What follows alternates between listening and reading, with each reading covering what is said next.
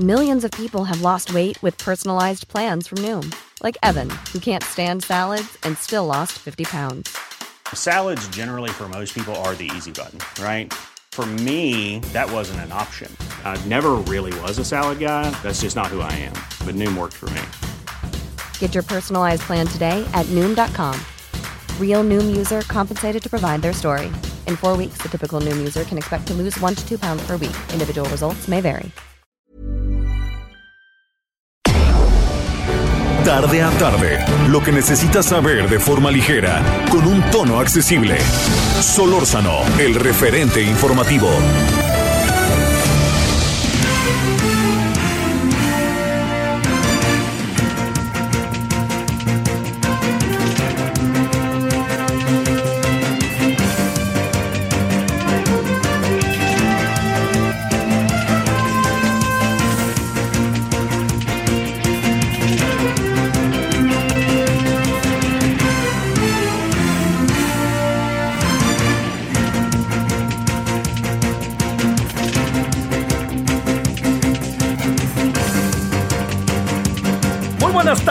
Tardes, aquí andamos eh, como todos los días, muchas gracias en este día que es eh, 12 de abril del 2021, del 2021. Son las 16 horas con un minuto y estamos en el 98.5 de FM, Heraldo Radio y en todo el país. Muchos saludos a todos quienes generosos y amablemente toman nuestra señal y nos acompañan a lo largo de toda la tarde, bueno, de una par- toda la tarde, ¿no? Por toda la programación, Jesús Martín, luego Blanca, en fin, todo, ¿no? Todo lo que hay de aquí hasta las 9, 10 de la noche.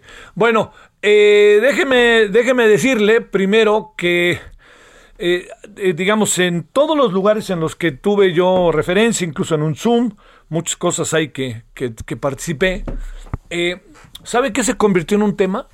El tema de la vacuna a los médicos y a los doctores y doctoras, el personal de los, eh, del sector privado. Se convirtió, ¿sabe por qué también? Por la forma quizás en que el propio presidente respondió. ¿no? El presidente respondió de una manera muy, eh, como le diría yo, como muy, co- como muy intransigente. Ándele, creo que sí utilicé bien la palabra. Porque dijo, no, pues que esperen. Si vas a poner lo que quieras, pues ya, así, ¿no? Pues sí, que ponlo así, ¿no? Que esperen. Eh, y yo creo que por ahí no va. A ver, yo, yo, yo quisiera, si usted me lo permite, que yo le doy algunas ideas, ¿no? Para compartir, este, que esto es importante. Primero, eh, el sector privado está eh, metido en el tema del coronavirus entre una convicción del propio sector privado, una petición del sector público, del presidente, y, e hicieron ahí muchas, muchas cosas que me parece que hoy son eh, importantes, ¿no? Que es eh, eh, lo, que me parece a mí más importante es que lo, lo echaron para adelante y lo tienen ahí en la, en, la, en la mesa y el sector privado está haciendo lo suyo. Eso yo creo que es lo primero que por ningún motivo puede pasar por alto. Segundo, el sector privado también tiene otra parte, que hay muchas consultas que en muchos casos la gente dejó, así como se lo cuento, la gente dejó de ir a consultas porque por toda la transformación que se dio de eh, los hospitales, ¿no? Toda la conversión de que se convirtieron en hospitales COVID. Entonces, todo eso que, está ahí eh, se, se acabó haciendo, se, se puso este se puso ahí el, el tema sobre la, la, mesa, el sector privado dijo que sí, siguió cobrando, pues es su negocio y quien tiene para pagar que pague este, todo lo que tiene que ver con consultas y todo eso. Sin embargo, hay una parte del sector privado que se dedicó, así como se lo cuento, a hacer, a desarrollar una...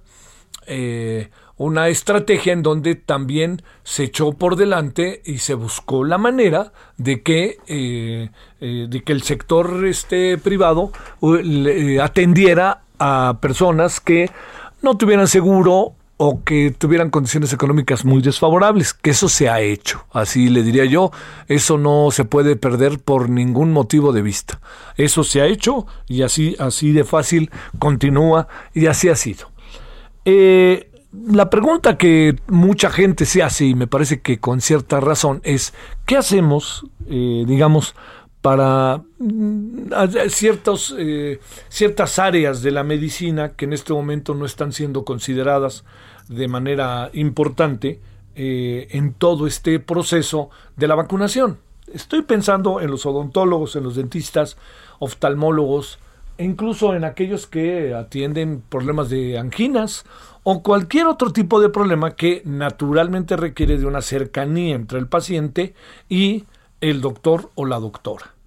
Y a eso agreguemos eh, una, una, variable que, que no se puede por ningún motivo perder de vista, que es el hecho de que no solamente son ellos, sino son varios, varios, varias áreas de la, de la medicina que deben de ser atendidas. Estamos pensando, eh, como usted seguramente lo alcanza, como seguramente usted lo alcanza a ver, estamos eh, metidos en eh, la parte que corresponde a, a, esto, ¿no? Que va de la mano de que va de la mano de todo lo que son camilleros, personal administrativo, este, asistentes, los residentes, todo eso, así. Todo eso es todo eso. Bueno, con todo eso de por medio, lo que sí se puede y no, lo que por ningún motivo puede pasarse por alto es si esos no son sujetos a ser eh, a, contagiarse,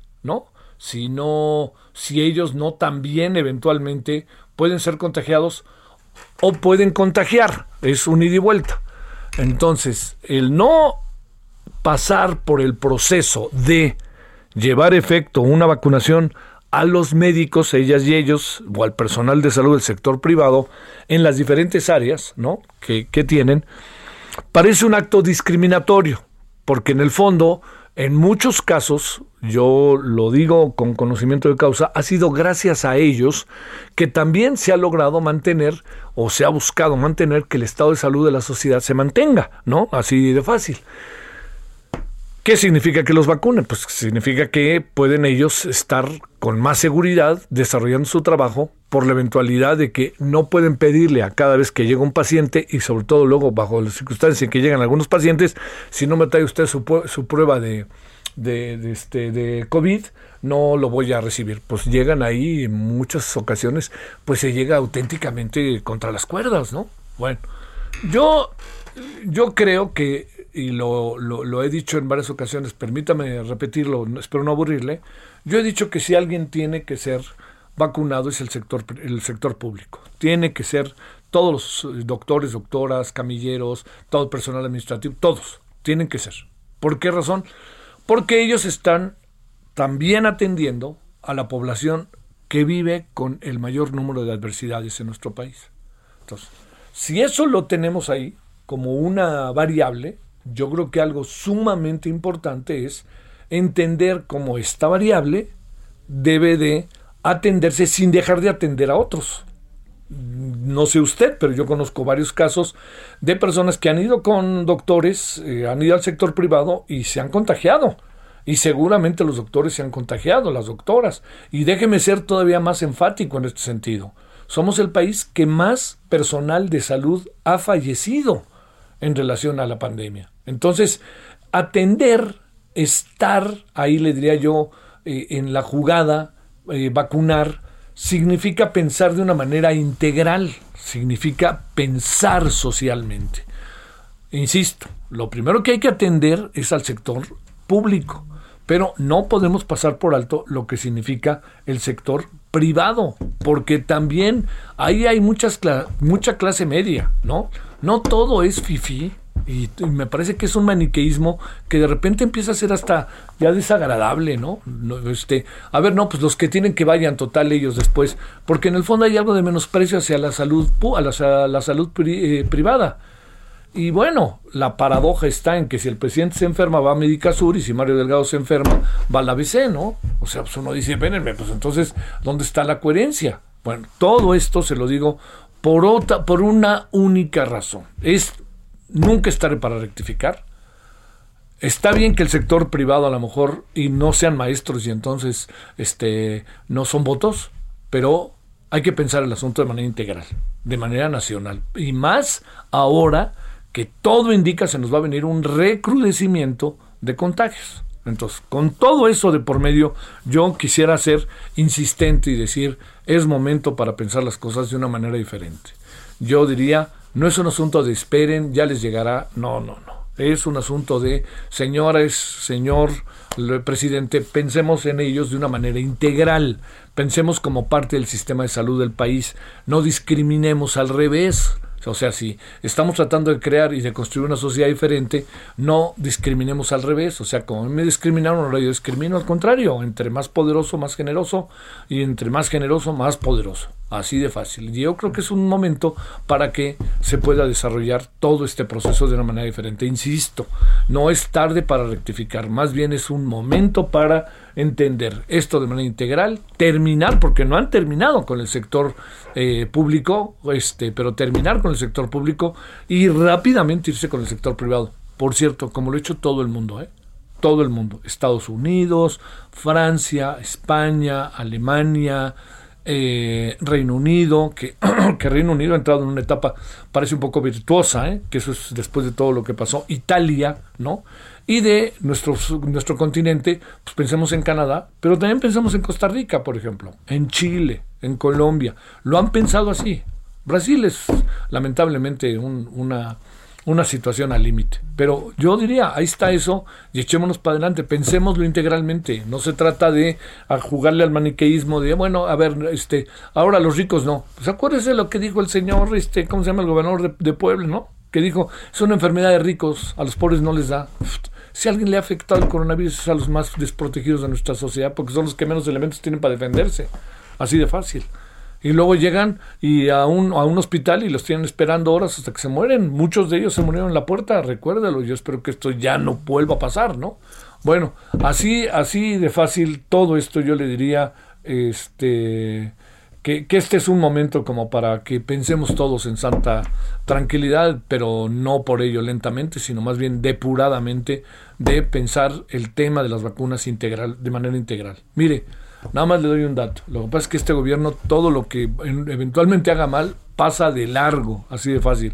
Hay una condescendencia mayúscula. Pero a ver, yo le planteo, ¿usted cree que tenía sentido vacunar a los maestros, no en menosprecio de ellos, ¿eh? de Campeche.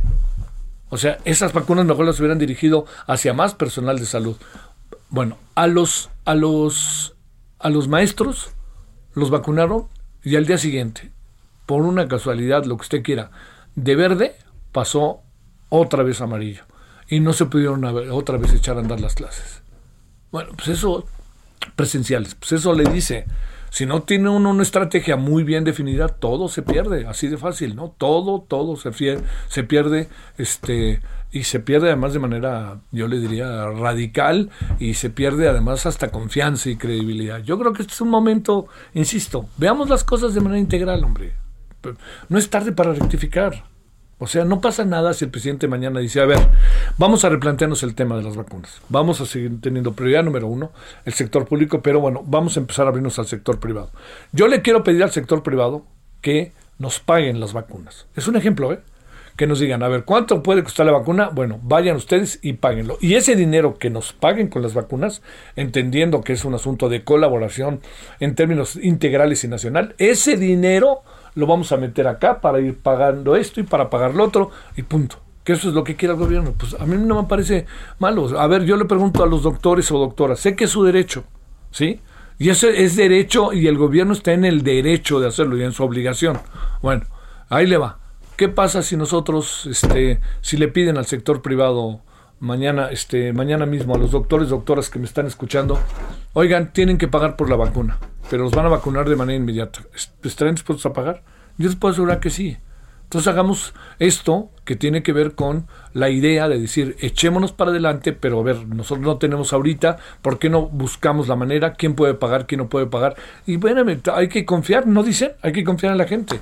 Pero si a todos los vemos como fifís, a todos los vemos como, eh, ya sabe, toda esta mirada clasista al revés, yo creo que vamos a perder muchísimo en el viaje muchísimo y vamos a perder también más, se nos van a presentar todavía más contagios y una situación verdaderamente, se lo digo, ¿no? Difícil, Difícil de todas.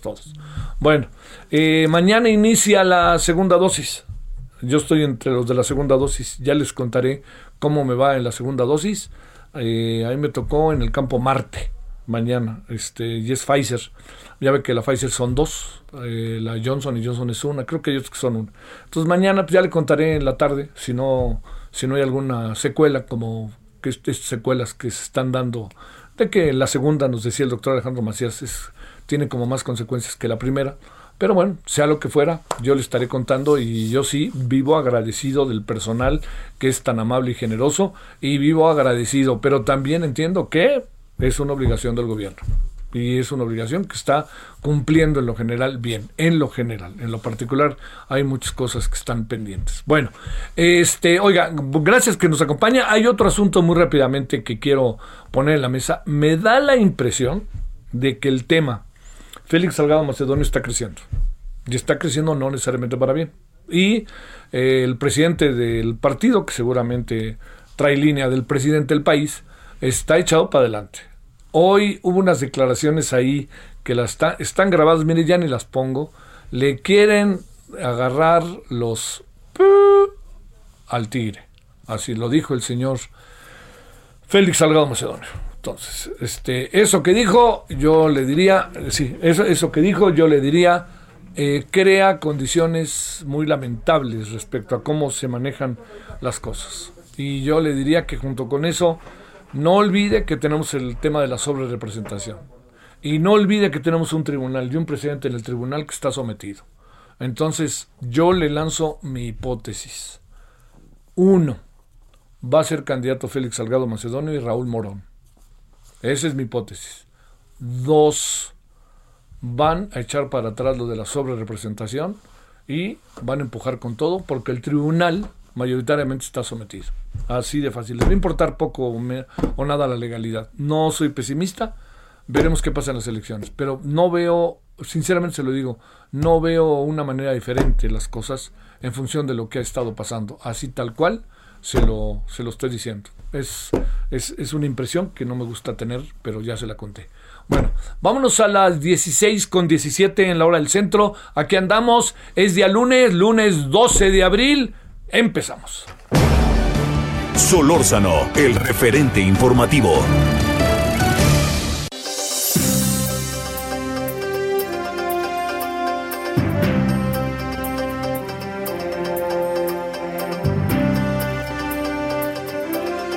Bueno, vámonos eh, allá hasta el INE, nomás, ahora sí que no más faltaba mi queridísimo Misael Zavala, cuéntanos, buenas tardes. Javier, buenas tardes, buenas tardes al auditorio. Efectivamente, el senador con licencia de Morena, Félix Salgado Macedonio, pues ya subió su discurso, subió de tono su discurso, un tanto amenazante, eh, contra los siete consejeros del Instituto Nacional Electoral que cancelaron su candidatura al gobierno de Guerrero frente al plantón que mantiene en este Instituto Nacional Electoral.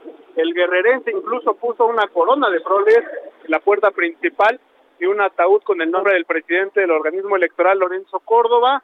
Eh, advirtió Félix Salgado que si no se reivindican los consejeros, pues lo va, los van a ir a hallar hasta sus casas, incluso a, pues amenazó con llevar eh, pues algunos ataúdes hasta las casas de los siete consejeros que votaron en contra votaron a favor, perdón, de cancelar esta candidatura. Incluso a Lorenzo Córdoba Vianelo lo calificó como un cabroncito eh, y pues sostuvo que no van a permitir un atropello y eh, prácticamente pues les, les dijo que eh, pues las protestas van a llegar hasta sus hogares, a los hogares de los consejos, de los consejeros electorales.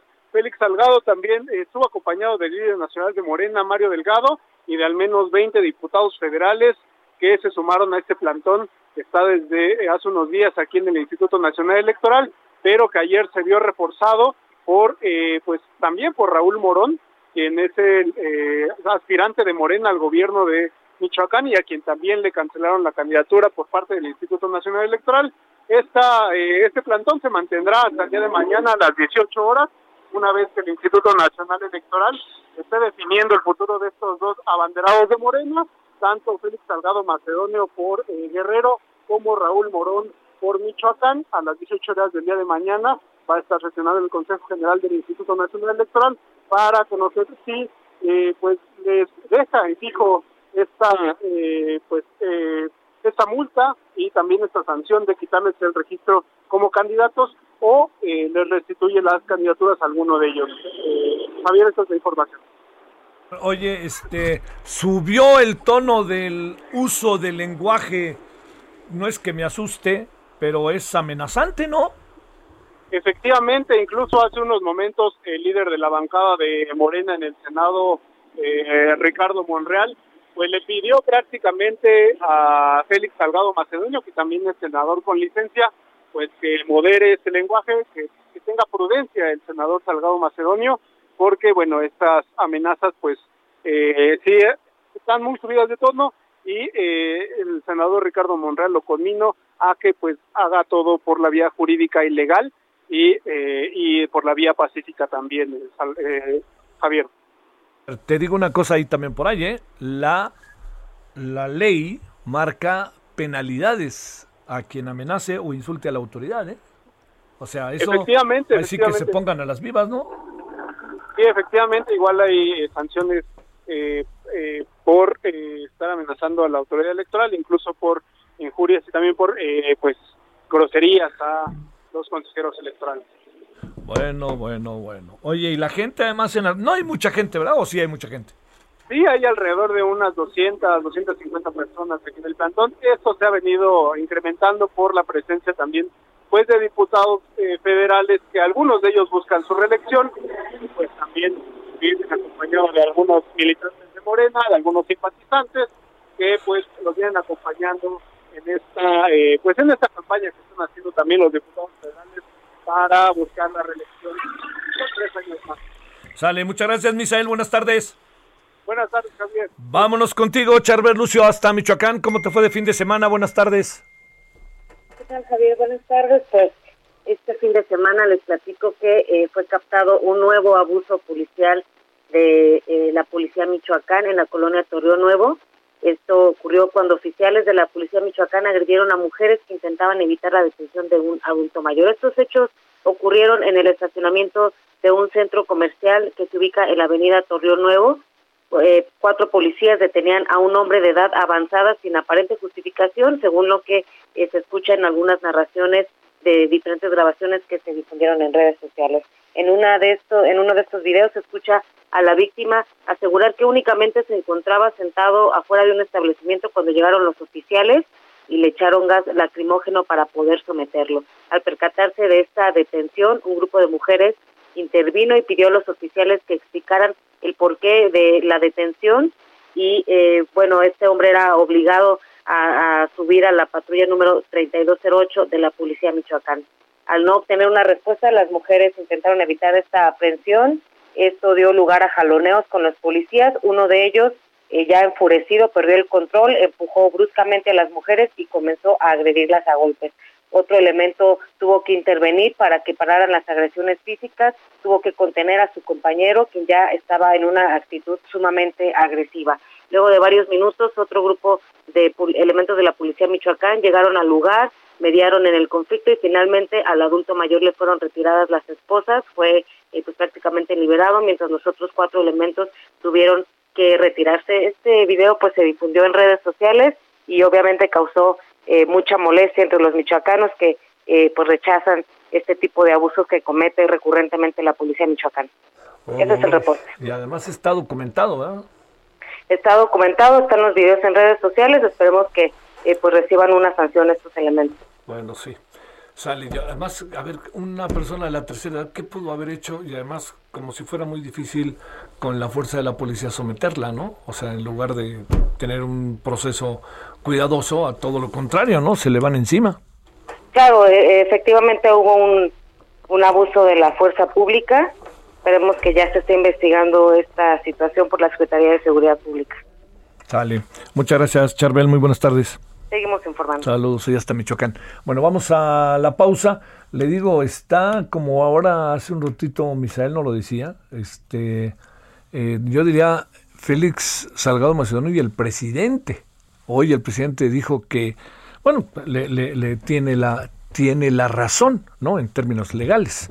Dijo que usará poder de veto si la oposición gana mayoría en San Lázaro y decide frenar programas sociales.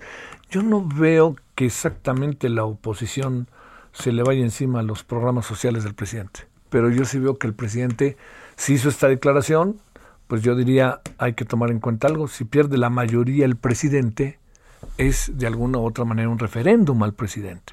Y a lo mejor tendría que el presidente tomar en consideración que la votación fue otra, ¿no? Ahora, a diferencia del 18. Pausa.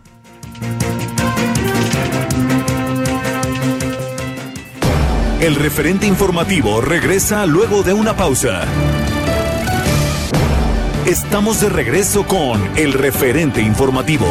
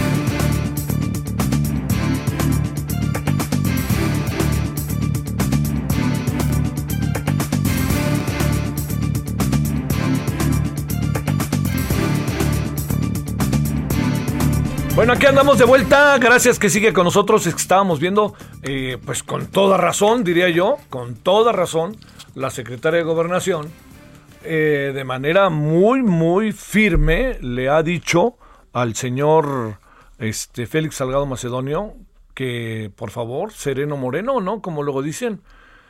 Enérgico llamado a Morena para respetar al INE tras los ataques de Salgado. ¿Cómo, cómo está eso de que ya vio muerto a Lorenzo Córdoba? Pues de qué se trata, señor Salgado Macedonio, por ahí no va, ¿no? Pero está, este, y ahora dice, no, yo no amenacé, yo soy un santo, yo no era candidato, no soy candidato, yo no este, hice nada malo, pues, así vivimos, así no se puede, ¿no? Así no se puede. Eh, acuérdese de algo muy importante, los mensajes, particularmente de la clase política, se interpretan, no son entendidos de manera estricta, se interpretan.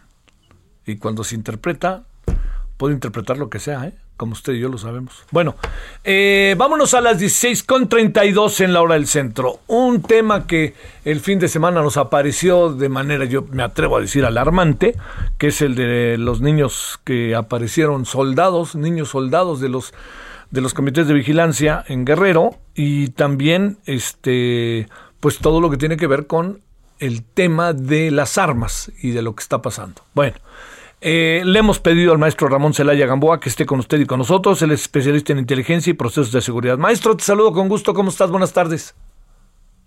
Javier, muy buenas tardes y buenas tardes al auditorio. Gracias. A ver, empecemos. ¿Cómo interpretar el tema de los niños soldados de guerrero? Y además, fíjate, viendo los videos y viéndoles la cara así, con qué firmeza y con qué seriedad lo toman. No es un juego, ¿eh? Claro, esta es una debilidad total del Estado, del Estado mexicano y en particular del Estado de Guerrero, donde no han hecho su tarea de proporcionar seguridad a todos los ciudadanos, a la gente que vive en estas poblaciones, y esta es una consecuencia, un acto de tomar las armas para poder defenderse hay que atender qué es lo que están pidiendo, cuál es la demanda. La demanda no es otra cosa más que darle seguridad. Este, esta policía comunitaria, policía rural, opera en un municipio que se llama Chilapa de Álvarez, en la puerta a la entrada de, la montaña, en, la, en el estado de Guerrero, y ahí es donde han, han ha, habido varias ejecuciones donde un grupo de la delincuencia organizada llamada Los Ardillos han hecho de las suyas en toda esta zona pues con la omisión del gobierno estatal y el gobierno federal. Entonces, de origen, ellos, ellos están pidiendo seguridad, están pidiendo eh, reparación del daño para las viudas, para las víctimas de estas ejecuciones. Sin embargo, esto va más allá, Javier.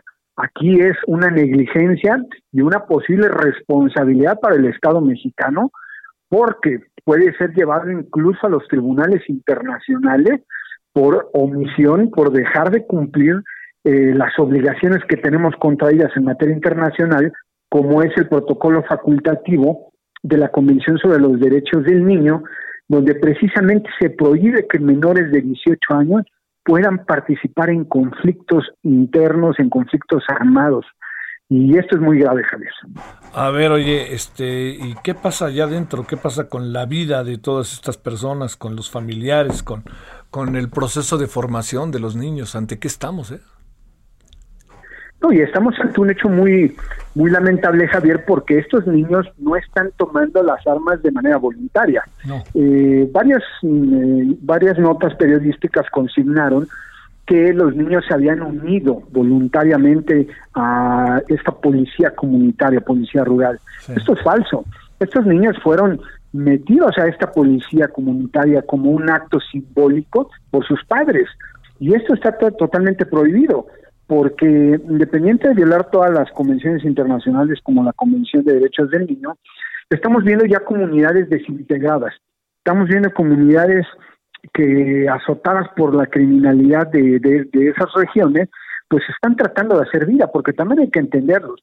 Ellos están tratando de sobrevivir ante el embate de la delincuencia organizada, con la falta de empleos. La zona de la montaña de Guerrero es una de las zonas de las zonas más pobres del país y bueno están tratando de hacer su día a día y si el gobierno a pesar de las múltiples eh, demandas que se le han realizado para que proporcione seguridad eh, en esta zona no lo hace pues desgraciadamente para estas comunidades es la única opción que les dejaron Oye, oye, oye, oye. Oye, ahora lo que uno se pregunta es, ¿y qué pasa con los papás de esos niños, eh? Y las mamás. Bueno, eh, el caso de los padres es muy interesante porque todos ellos pertenecen a diversas organizaciones sociales que obviamente entienden, porque esto no es este eso tampoco es un hecho aislado, entienden perfectamente que la única manera de presionar al gobierno pues es poner a sus hijos ahí. Pero pues esto es desgraciadamente muy delicado pues porque eh, independientemente de las necesidades que todas las comunidades tienen, quien está obligado a garantizar los derechos de la niñez pues son los padres precisamente padres madres no permitir que sus hijos eh, tomen las armas porque se les está enseñando el camino desgraciadamente estamos viendo niños entre los 6 y los 11 años de edad donde si los padres permiten que participen en este tipo de hechos, eh, pues ya les están enseñando la vía para actuar en contra del gobierno. Entonces, aquí los padres tienen una gran responsabilidad de que sus hijos participen en este tipo de cosas, pero sin embargo, insisto, Javier, eh, son comunidades muy pobres donde desgraciadamente para estas personas es la única forma que han encontrado para llamar la atención del gobierno, porque técnicamente no tienen capacidad de nada. Eh, son rifles muy obsoletos, eh, algunas este, escopetas y hasta armas de palo. O sea, técnicamente no se pueden enfrentar a la delincuencia organizada, no tienen la capacidad, pero es un acto más simbólico que realmente de poder entablar eh, un, combate con estos delincuentes. Oye, este, las armas es, ¿de dónde se conseguirán eh, esas armas? Pues fíjate que estas armas que presentaron este, las fotografías en los medios de comunicación, pues son armas muy básicas son rifles calibre 22, son unas escopetas entre calibre 16 y calibre 20. De acuerdo a la ley de armas de fuego y explosivos, estas armas incluso son que pueden ser poseídas por los jornaleros. Es decir, la misma ley autoriza la posesión de este tipo de armas para las zonas que viven en eh, para, perdón, para las personas que viven en estas comunidades. Entonces, no son armas sofisticadas, no son armas eh, como las que ostenta la delincuencia organizada, pero a fin de cuentas, eh, el simple hecho de estar armados ya los coloca en un estado de riesgo y de vulnerabilidad.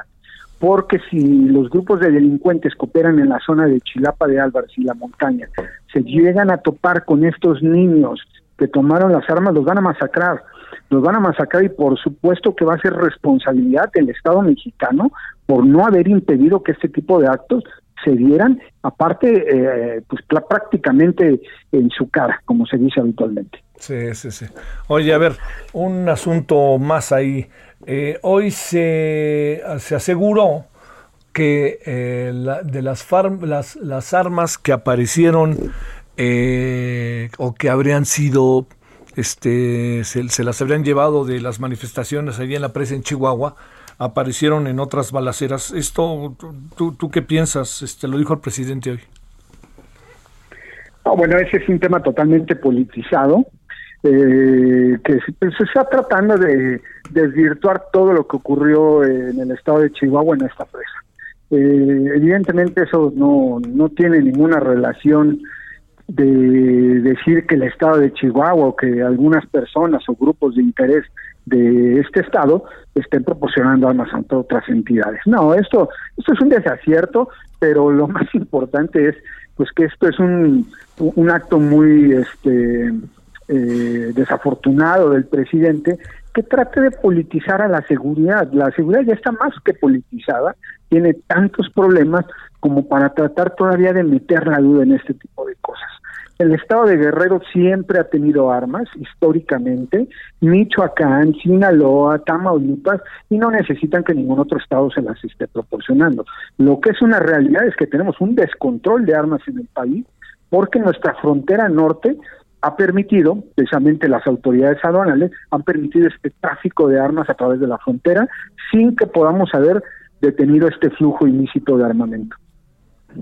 Híjole, oye, eh, este informe de servidores relacionados con el tráfico de armas, ¿crees que nos sirva de algo? ¿Crees que sea puntual? ¿Qué piensas de eso? Pues no, técnicamente no, porque realmente lo que necesitamos hacer es eh, actividades diplomáticas con el gobierno americano en el marco de la relación bilateral, que precisamente, Javier, déjame decirte que el presidente Joe Biden ya hizo sus primeras acciones ejecutivas, cinco puntos para tratar de controlar el tráfico de armas, a lo que él ha denominado la una pandemia de violencia por, por este uso este así masivo de armamento que ha provocado las matanzas en escuelas, en centros de trabajo, y la de los cinco puntos que propuso la acción más contundente es la revisión de antecedentes penales a profundidad para que una persona en Estados Unidos pueda adquirir un arma. No es suficiente, pero eso sí se refleja con nosotros y tiene una consecuencia. Si impedimos que en Estados Unidos, en las armerías de Texas, de Arizona, de Nuevo México, eh, criminales traficantes de armas puedan adquirir con esta facilidad eh, el armamento allá, bueno, va a ser un aspecto que va a ayudar para que después no tengamos que sufrir con todas estas armas que están llegando de Estados Unidos y que alimentan, pues prácticamente no nada más a los grupos de la delincuencia organizada, alimentan a cualquier grupo que quiera hacer un acto de violencia en contra del gobierno. Oye, eh, no se va, no, no se ve eh, digamos, estamos como, en un, como atrapados sin salida con ese tema porque, digamos, Estados Unidos hace su parte, pero nosotros no acabamos de hacer nuestra parte, ¿no? ¿O, cómo mirarlo? Bueno, pues la verdad es que nosotros siempre hemos estado supeditados a lo que hace Estados Unidos. Siempre hemos rogado de que pongan controles, pongan controles, pero si nosotros tuviéramos un control efectivo de las aduanas del país y de nuestra frontera, pues el tráfico sería mínimo lo que se presentaría. Desgraciadamente, aún con las medidas que ha tomado la presente administración eh, en el tema de aduanas, pues el tráfico no se ha detenido. Si no, no entenderíamos cómo el cártel de Jalisco tiene este tipo de armamento que ha demostrado, el cártel de Sinaloa, el cártel del noreste, precisamente por el, el, poco control que el gobierno ha tenido en este tema y las nulas acciones que ha hecho. Prácticamente le exigimos históricamente a Estados Unidos que haga su tarea, pero nosotros no hacemos la que nos corresponde. Bueno, oye, eh, al final de toda la historia, te, te pregunto, eh, ¿ves que el gobierno haya reaccionado respecto al tema de los niños, que lo haya considerado como un asunto prioritario, alguna cuestión de esta naturaleza o no? No, desgraciadamente para el gobierno pasó como una noticia más, como un hecho de un tema social, de organizaciones sociales, y lo que el gobierno debería empezar a, considerar de carácter urgente, incluso delicado, es que eh, cualquier hecho de violencia que se presente en esta región, donde involucre a estos niños, resulten muertos o heridos, o ellos eh, causan alguna muerte, por supuesto que eh, se va a empezar a demandar llevar al Estado mexicano ante tribunales internacionales por no haber impedido estos hechos y violar una serie de compromisos eh, nacionales e internacionales para proteger a los niños. Desgraciadamente vemos que pasó, pasó desapercibido, pasó de noche y, y pareciera que sus asesores jurídicos del presidente no le están informando la gravedad que tenemos niños que hayan tomado las armas y que el Estado mexicano sea un simple espectador eh, opinando al respecto, pero sin tomar ningún tipo de medida para eliminar esta situación.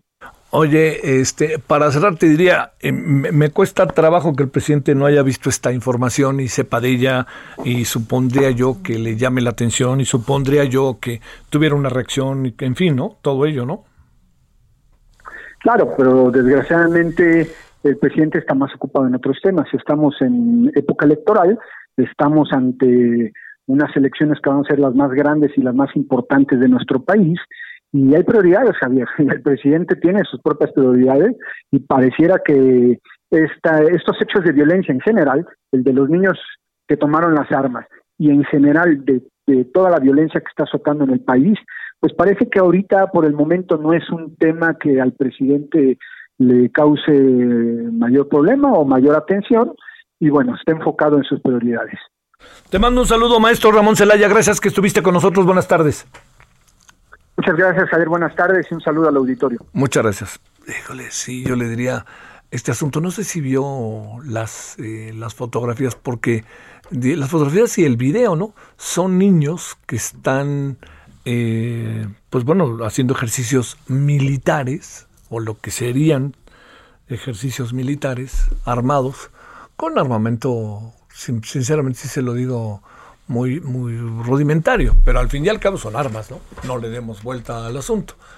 Eh, pero bueno, este, pues ahí estamos con, con, con, esto que verdaderamente nos coloca bajo una perspectiva, eh, pues yo me atrevo a decir terrible, ¿no? En función del país que somos y la violencia y guerrero y los niños, primero y antes que nada los niños, ¿no? Pero bueno, este, vámonos a las 16 con 47 en la hora del centro, del centro. Francisco Nieto, adelante, buenas tardes, ¿cómo estás? Javier, ¿qué tal? Eh, muy buenas tardes. Hoy el presidente Andrés Manuel López Obrador en la mañanera informó que las armas decomisadas en la zona turística de Nayarit fueron sustraídas a la Guardia Nacional, a la Guardia Nacional en el conflicto de la presa La Boquilla en Chihuahua. En ese, en ese sentido afirmó que hay evidencia de que en aquel movimiento político social que impedía entregar el agua pactada a Estados Unidos había gente involucrada pues con grupos delictivos del estado de Jalisco. Explicó que su gobierno está eh, combatiendo el tráfico de armas y que con la ayuda de las fuerzas armadas está logrando los objetivos marcados en su administración. Incluso eh, pues confió que también su homólogo el, el, el presidente Joe Biden pues eh, eh, dé un paso hacia adelante al tema de las armas y también eh, pues consolide esta política también de no traficar armas. Y bueno también en la mañanera el presidente pues dijo que aunque se han eh, registrado alzas en el consumo eléctrico por un tema meramente de la inflación pues no subirán las tarifas eléctricas en términos reales.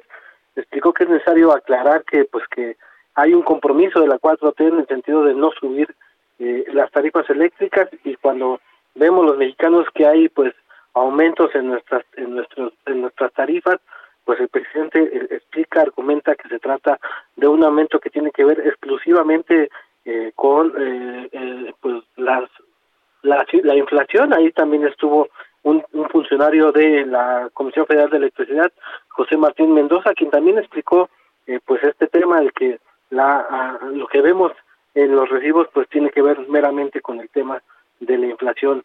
Javier, pues es parte de lo que sucedió el día de hoy en la mañanera. Bueno, oye, este, eh, como sea, eh, bueno, entiendo, pero también el gas subió, ¿eh? No solamente fue la luz, ¿eh? Por cierto. Sí, el presidente explicó que es un tema pendiente el del gas, que se está revisando en estos momentos y que pronto dará un anuncio importante respecto a lo que está sucediendo con el gas, porque como lo has comentado, pues sí, también en los recibos hemos visto los mexicanos pues un aumento de gas. Bueno, el presidente dice que lo tiene en la mira, que lo está analizando y que pronto, pronto estará dando información al respecto. Bueno, bueno, bueno, sale. Muchas gracias, Francisco. Buenas tardes. Vámonos hasta Veracruz. Juan David Castilla, cuéntanos. Buenas tardes, Javier. Te saludo con gusto también a todo el auditorio. Eh, comentarte que un ataque armado se registró en contra de uno de los hijos de Filogonio Hernández Bautista, el ex precandidato del PRD a la presidencia municipal de Atahuicapan de Juárez, en el estado de Veracruz. Eh, estos hechos ocurrieron a las 23.59 horas del domingo 11 de abril sobre la calle Lázaro Cárdenas, en el barrio tercero del municipio mencionado, que se encuentra localizado en la zona centro de la entidad, en la región conocida como Olmeca. El aspirante del Sol Azteca, Javier, denunció en sus propias redes sociales esto sucedió cuando uno de sus hijos regresaba a casa después de haber llevado a una de sus tías con domicilio particular en la calle mencionada. También este conocido político en la zona condenó los hechos y consideró que el atentado fue en su contra por participar como precandidato del PRD en este proceso electoral 2020-2021. Decirte que eh, la dirigencia estatal del PRD condenó los hechos registrados en Tatahuicapan y también eh, exigió justicia a las autoridades correspondientes para que se lleven a cabo las investigaciones pertinentes y se logre dar con los responsables de este atentado. Eh, también mencionarte que eh, se iba a ser interpuesta durante el transcurso del día la denuncia en la Fiscalía General del Estado para que se inicien las diligencias correspondientes, Javier. Bueno, oye, este, eh, híjole, eh, digamos, Veracruz está poniendo, mi querido Juan David, la cota más alta de políticos agredidos, violentados, asesinados en el proceso electoral, ¿eh? Sí, Javier, bastante caliente la entidad veracruzana. Apenas el pasado 7 de abril fue baleada la vivienda de Amairani Patraca García, ya precandidata a la presidencia municipal de Chinameca por el partido Movimiento Ciudadano también fueron atacados algunos aspirantes en Mixla Altamirano, y así nos podemos ir, Javier. han, ocurrido más de seis o siete hechos violentos en lo que va de este proceso electoral. Oye, eh, este, eh, ¿de qué de qué distrito era candidato, es candidato eh, este este hombre del PRD al que le mataron su hijo? Es aspira a la alcaldía de Tatahuicapan de Juárez. Esto ubicado en la región Olmeca, en la zona centro del estado de Veracruz. Pero un dato que estuvimos investigando, Javier, es que el alcalde Esteban Bautista Hernández fue electo siendo abanderado por el PRD, sin embargo, recientemente pidió licencia para registrarse como candidato de Morena a la Diputación Federal por el Distrito 20, con cabecera en Cozoleacaque. O sea que ya no es del PRD, ahora es de Morena. Exactamente. El actual alcalde era del PRD, llegó siendo del PRD, pero se pasó a, Morena, Javier. ¿Algo que se sepa del hijo? Todavía nada, Javier. Lo único que han publicado en redes sociales es el hecho del atentado. Ah. Ya lo condena la dirigencia estatal del PRD, pero no hay más información hasta este momento. Vamos a seguir pendientes para ver cuál es el estado de salud de esta persona. Te mando un saludo. Muchas gracias, Juan David. Abrazos, Javier, hasta luego. Misael Zavala, vamos cerrando antes, a ver, en un minutito, cuéntanos. Javier, pues te cuento que en comisiones el Senado de la República avaló por mayoría de Morena, el PRI, PRD y PES la iniciativa presidencial para reformar la ley orgánica del Poder Judicial de la Federación, que para algunos senadores abre la puerta a ataques directos a jueces y magistrados, ya que se aprobaron de último momento cambios al procedimiento de responsabilidad administrativa de último minuto y sin el consenso de otras bancadas, Javier, eh, pues las comisiones incluyeron una adenda en la que modifican el artículo 112 de la Ley Orgánica del Poder Judicial. Eh, según este documento, las investigaciones al interior del Poder eh, Judicial, incluidos a jueces y magistrados, podrán iniciarse como consecuencia de quejas presentadas, ya sea por particulares o autoridades, pertenecientes o no al Poder Judicial. El senador Juan Cepeda dijo que eso significa que se abre la puerta a ataques directos a los jueces y magistrados, como en el caso de los señalamientos que ha hecho el presidente Andrés Manuel López Obrador, con la reforma eléctrica hacia algunos de los jueces que frenaron esta reforma. Javier, esa es la información. Muchas gracias, buenas tardes.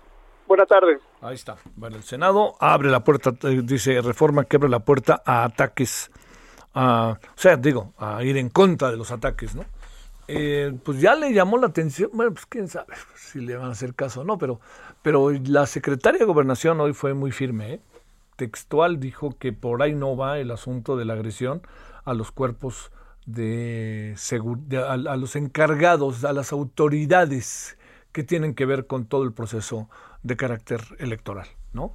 Tal cual dijo la secretaria de Gobernación, enérgico llamado a Morena para respetar al INE tras los ataques de Félix Salgado. Como usted lo escuchó.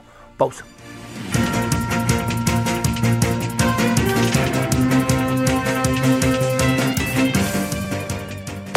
El referente informativo regresa luego de una pausa. Tarde a tarde, lo que necesitas saber de forma ligera, con un tono accesible. Solórzano, el referente informativo.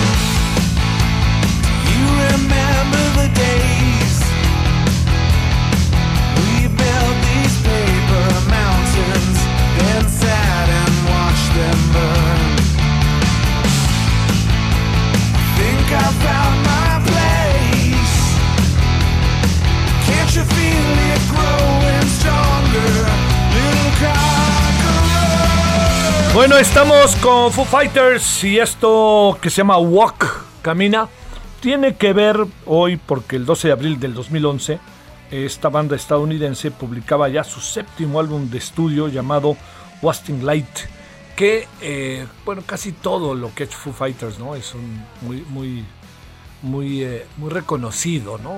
Y son grupos que valen por ellos mismos, pero luego valen mucho, ¿sabe por qué? Por la influencia que provoca, ¿no? Y, por el seguimiento que se hace y también si musicalmente dan un paso adelante o repiten lo que otros han hecho de otra manera, ¿no? Y color incolorado. Este es el mérito de Foo Fighters. Bueno, es, esto que se llama Walk.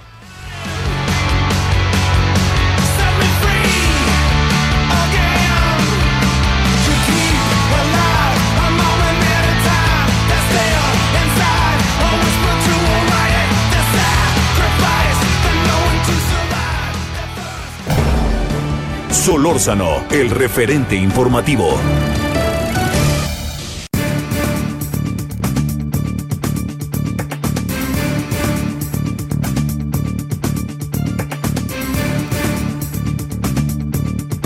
Bueno, eh, hay un asunto que ha estado dando vueltas y vueltas, eh, eh, digamos, las medicinas, los niños con cáncer, luego lo que vimos hoy de lo que está pasando en algunos estados de la República Mexicana, el calor, en fin.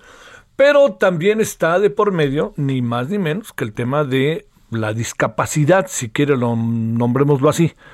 Este es un tema que, no, no, la verdad, Katia de Artigues ha enarbolado junto con otras personas de manera extraordinaria. Es eh, cofundadora de Yo también Discapacidad con todas sus letras y fundadora de Comunicación para la Inclusión Asociación Civil. Bueno, Katia, querida, ¿cómo has estado? Gracias. Pues muy bien, Javier, con mucho gusto de saludarte como siempre. El gusto lo sabes que es altamente mío también. Oye, déjame preguntarte, a ver, Eh, el tema de, lo, de las políticas públicas por parte del actual gobierno en el terreno de la discapacidad. ¿Ha sido atendido, no atendido? ¿Tienen un buen censo? ¿Tienen un buen seguimiento? ¿Qué alcanzas a apreciar? Pues yo alcanzo a apreciar un enorme retroceso.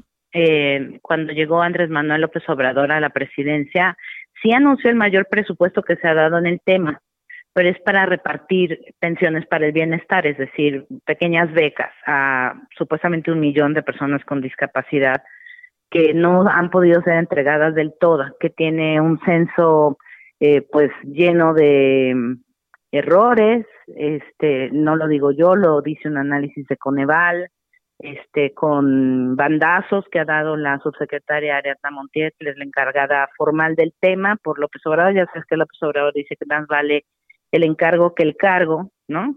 Entonces la nombró a ella encargada de todo el tema de discapacidad, pero básicamente se reduce a eso, a dar una pensión chiquita comparada a la de los adultos mayores a un millón de personas con discapacidad, cuando ahora sabemos por el censo 2020 que hay por lo menos 20 millones de personas que tienen algún tipo de limitación, que reportaron tener algún tipo de limitación en el censo. Es decir, que pues este apoyo pues llega a muy pocas personas.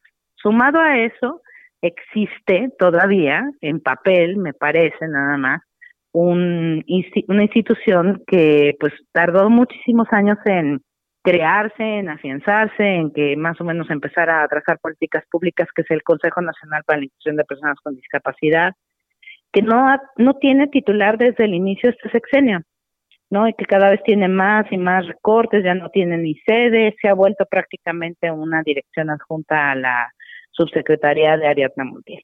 A eso le sumamos pues también que no tenemos, al, al no tener titular con nadie, el Consejo Nacional para la Inclusión de Personas con Discapacidad, pues muchas cosas las retomaba con APRED, el Consejo Nacional para Prevenir la Discriminación, que también trabaja en temas de no discriminación y políticas públicas y todo, pero si recordarás desde junio del año pasado, cuando se fue Alejandra Haas, eh, digo, Mónica Maxice, eh, pues tampoco tiene titular, ¿no? Entonces, pues políticas públicas, la verdad no hay, más allá de esta mini pensión eh, a, pues eh, una de cada dos personas con discapacidad en, no, punto cinco personas con discapacidad, ¿no? O sea, ni siquiera alcanza una, porque antes la cifra era más o menos de 8 millones de personas. Empezaron a operar estas becas además este sin reglamento, ¿no? Este se publicó un año después las reglas de operación del mismo programa, es decir, hay falta de transparencia, hay pues pocos resultados. Eh, en, materia de inclusión educativa, pues también con la pandemia, pues no tenemos cifras, no tenemos cifras de cuál es el nivel de deserción escolar, que seguramente es mayor dentro de personas con discapacidad, sobre todo aquellas que acudían a escuelas especiales. Este Edgar Bielma, que es uno de los subdirectores de políticas del INEGI, que lo entrevisté recién salió el censo, me dijo que pues llevan cinco años sin tener datos de la cerca, por ejemplo. ¿No? Entonces cinco años, cinco años. Cinco años, sí, o sea, ellos están obligados a dar información de pues cuántas personas con discapacidad están, en dónde, ¿no? Pero hace cinco años pues no existe esto, ¿no? Y, y todo es una cadena de que no, no, no tenemos, por ejemplo, a pesar de que ya está en la ley desde 2018, me parece, sí, finales de 2018, tendríamos que crear un registro nacional de personas con discapacidad y creo que se habían dado seis meses para la implementación, ¿no? Y pues claro que no se ha hecho y tiene que estar ligado con el CURP, ¿no? Para, para también saber cuántas personas con discapacidad realmente hay, en dónde están, qué es lo que necesitan para pues acompañarlo en todo su tránsito de vida, ¿no? O sea, desde que naces con una discapacidad o bien adquieres posteriormente, porque pues nadie tiene una vacuna contra la discapacidad, ¿no? Sí. Una de las mayores causas son accidentes de tránsito, caídas en la bañera y por supuesto, pues este cuando conforme avanzamos y crecemos y nos volvemos adultos mayores, pues hay cierta pérdida del oído, de la vista, de todo eso y no tenemos datos, es un poco desesperante porque me encantaría decirte tal y tal cosa pasa, ¿no? Pero ni siquiera sabemos a cuántas personas exactamente con discapacidad se les ha dado la beca, porque incluso Ariadna Montiel también en una conferencia de prensa de esta de las 5 de la tarde hace pues ya varios meses, todo esto está documentado en yo también, absolutamente todo, porque ahí hacemos periodismo sobre discapacidad, dijo que incluso algunas becas se les iban a quitar a personas que ya se les habían dado porque habían descubierto que había otros que los necesitaban más. Entonces, pues es un caos. Qué cosa. Oye, a ver, eh, ¿había empresas o habría este empleos, ¿no? que se alentaban en otro tiempo y se han dejado de alentar. Eh, lo digo un poco pensando que ha sucedido a lo largo de estos dos años, eh, Katia.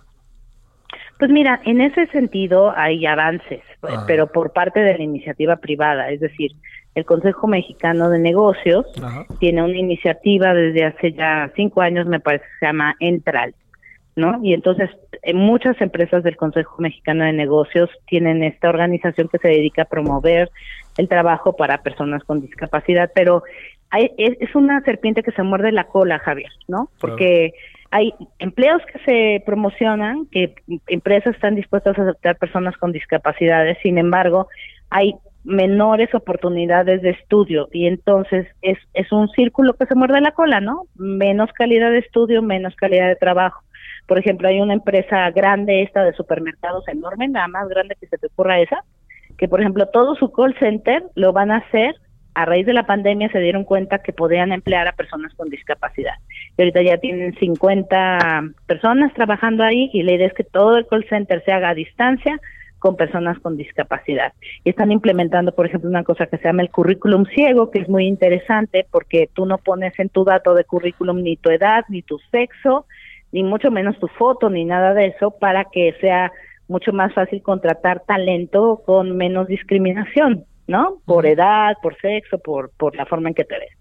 Entonces, en ese sentido, pues sí hay avances, pero si no le invertimos clara y concienzudamente a la educación entre ellos, eh, capacitando absolutamente todos los maestros para que reciban a personas con discapacidad en sus salones, en sus aulas regulares, con chavos sin discapacidad, pues no vamos a avanzar. Ya es una, ya es parte de la Constitución, la reforma del tercero constitucional del año pasado, ya está, ¿no? Todos juntos en el mismo salón, porque es la única manera de que, pues tú creces con alguien con discapacidad y aprendes a verlo como parte de la diversidad humana y se acabó.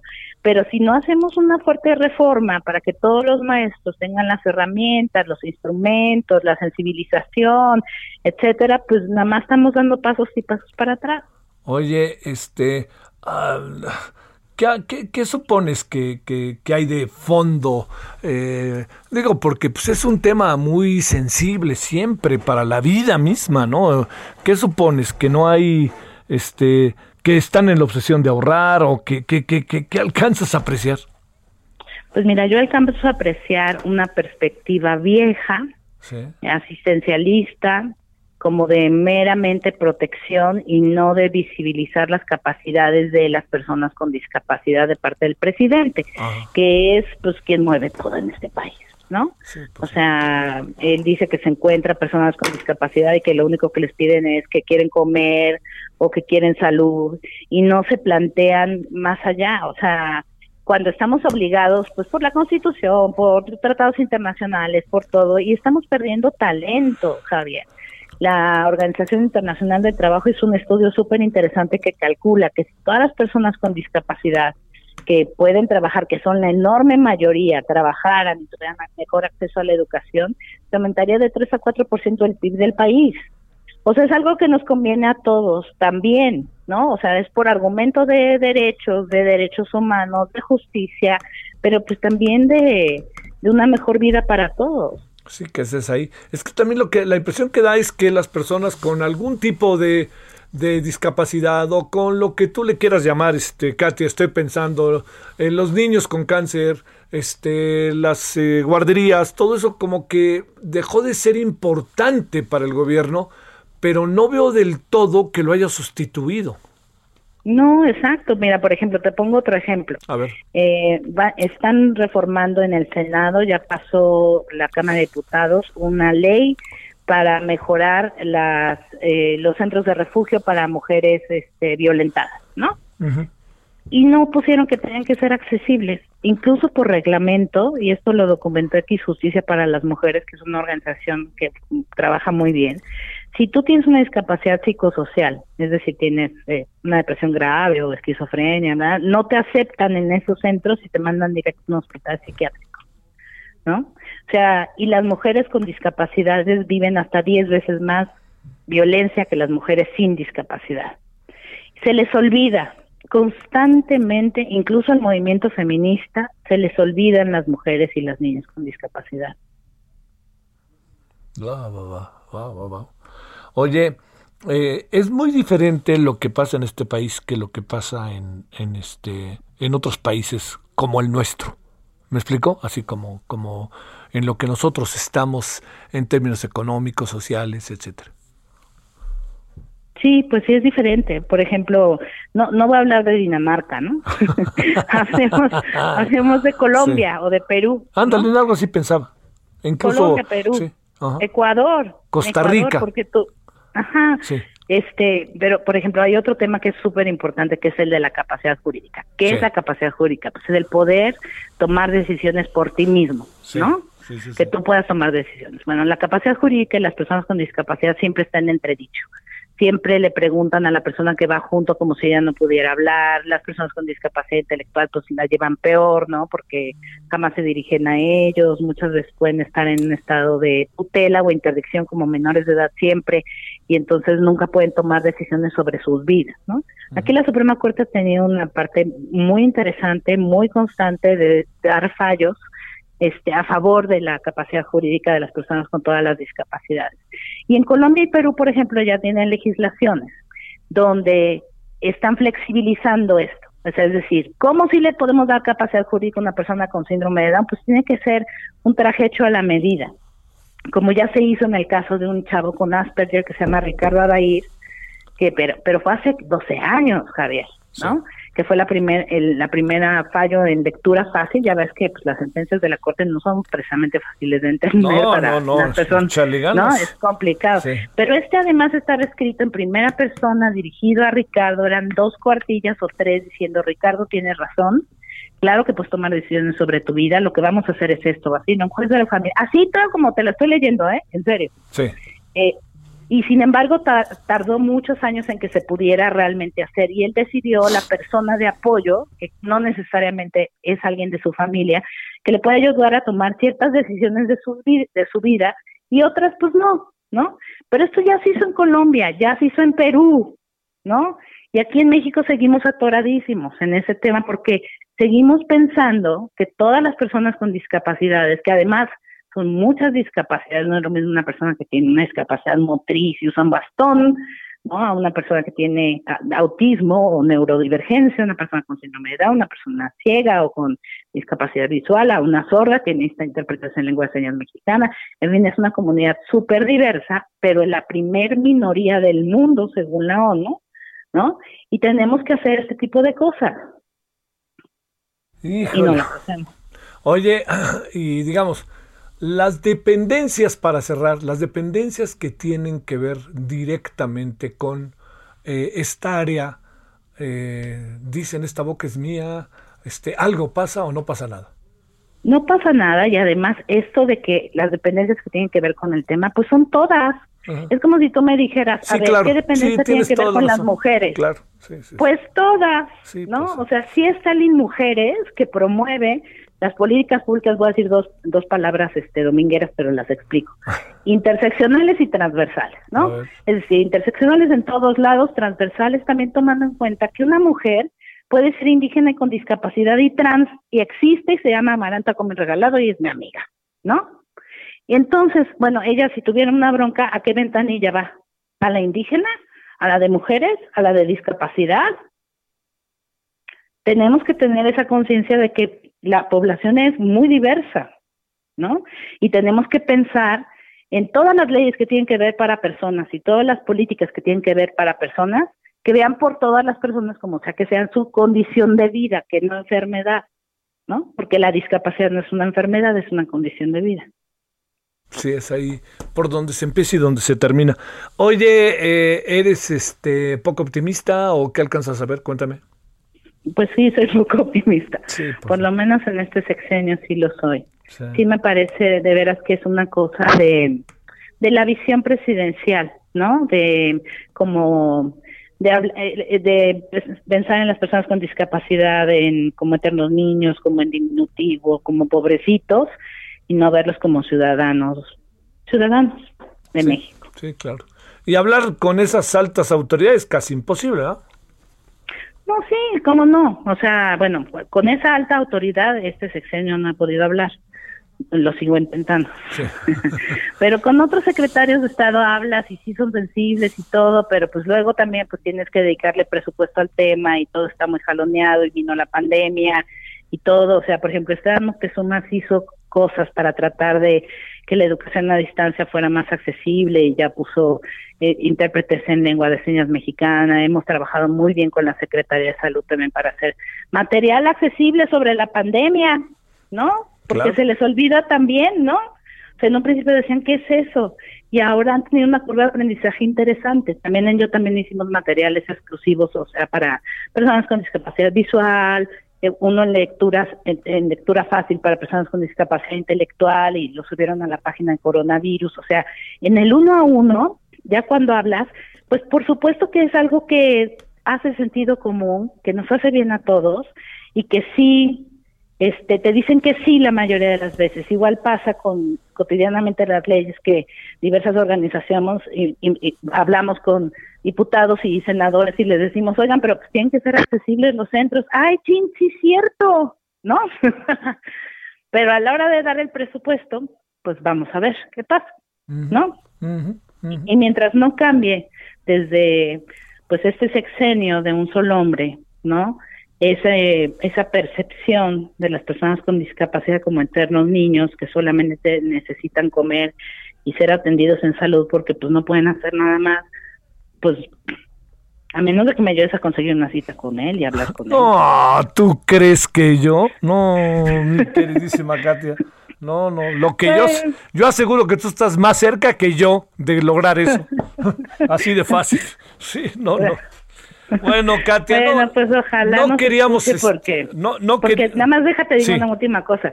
Yo también les hicimos un cuestionario a todos los candidatos a la presidencia antes de que llegaran al poder. Ah, claro, lo recuerdo, sí. Y yo, o sea, lo que contestó López Obrador, pues yo creo que se lo contestaron, ¿eh? Porque nada que ver con lo que dijo que iba a pasar, que está pasando. Y ahí está en blanco y negro.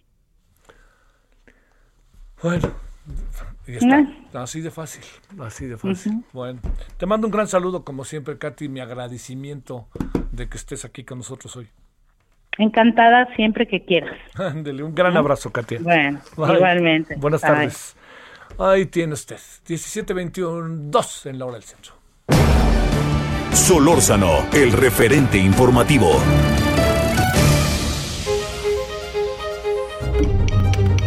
Ruta 2021, la ruta hacia las elecciones presenta.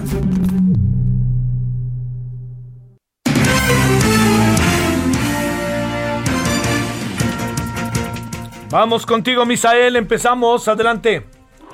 Buenas tardes, Javier. Pues te cuento que el ex candidato presidencial del PAN, Ricardo Naya, se subió en la campaña electoral de diputados federales que buscan su reelección por Acción Nacional. El panista comenzó recorridos casa por casa en Guanajuato con Héctor Jaime Ramírez Barba y Jorge Espadas, quienes son diputados federales actualmente y buscan ser reelectos. También acompañó a Ana María Esquivel, que se lanza como candidata a diputada federal por el Distrito 6 de León. En algunas imágenes se ve al panista en la casa de una familia, escuchando cómo canta una de sus anfitrionas. Eh, al finalizar, eh, en tono de broma, Naya dice pues ahora sí faltaron las caguamas con esta música. El exdiputado federal panista señaló al presidente Andrés Manuel López Obrador de fallar en su gobierno en materia de empleos, pobreza, alza en combustibles y generación de energías limpias, incluso acusó al mandatario nacional de mentir y pues realizar algunos montajes como la rifa del avión sin avión la captura de Emilio Lozoya, las vacunas de aire y las preguntas a modo en las mañaneras. También te cuento, Javier, que el diputado federal por Acción Nacional, Jorge Romero Herrera, anunció el recorrido por el país para recoger las ideas de los panistas y conformar una nueva agenda legislativa en la Cámara de Diputados.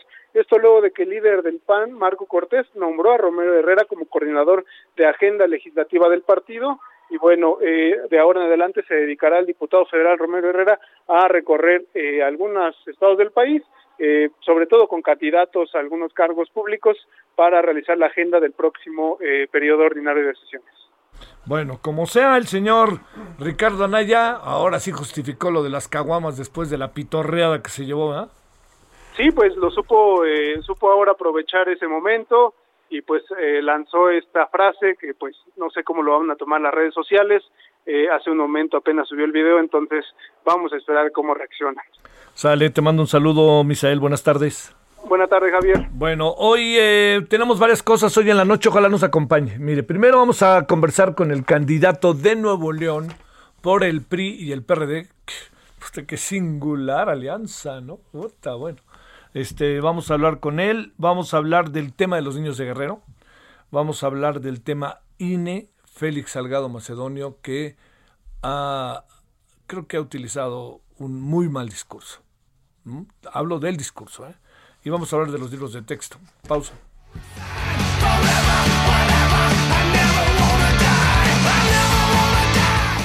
El referente informativo regresa luego de una pausa.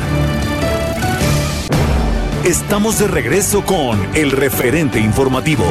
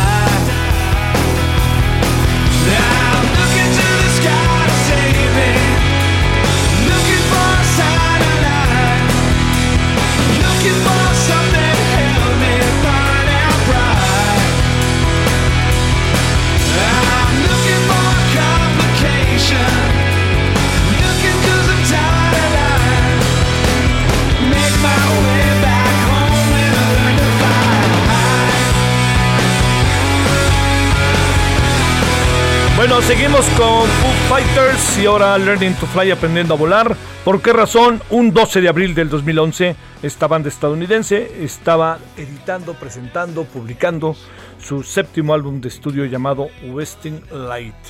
Una buena banda. Escuchemos un poco.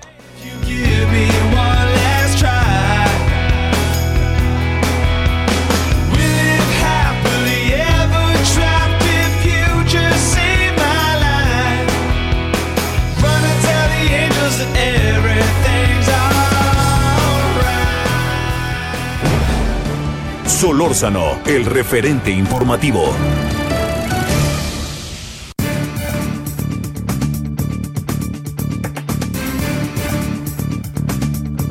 Bueno, vamos con varios asuntos sobre el COVID.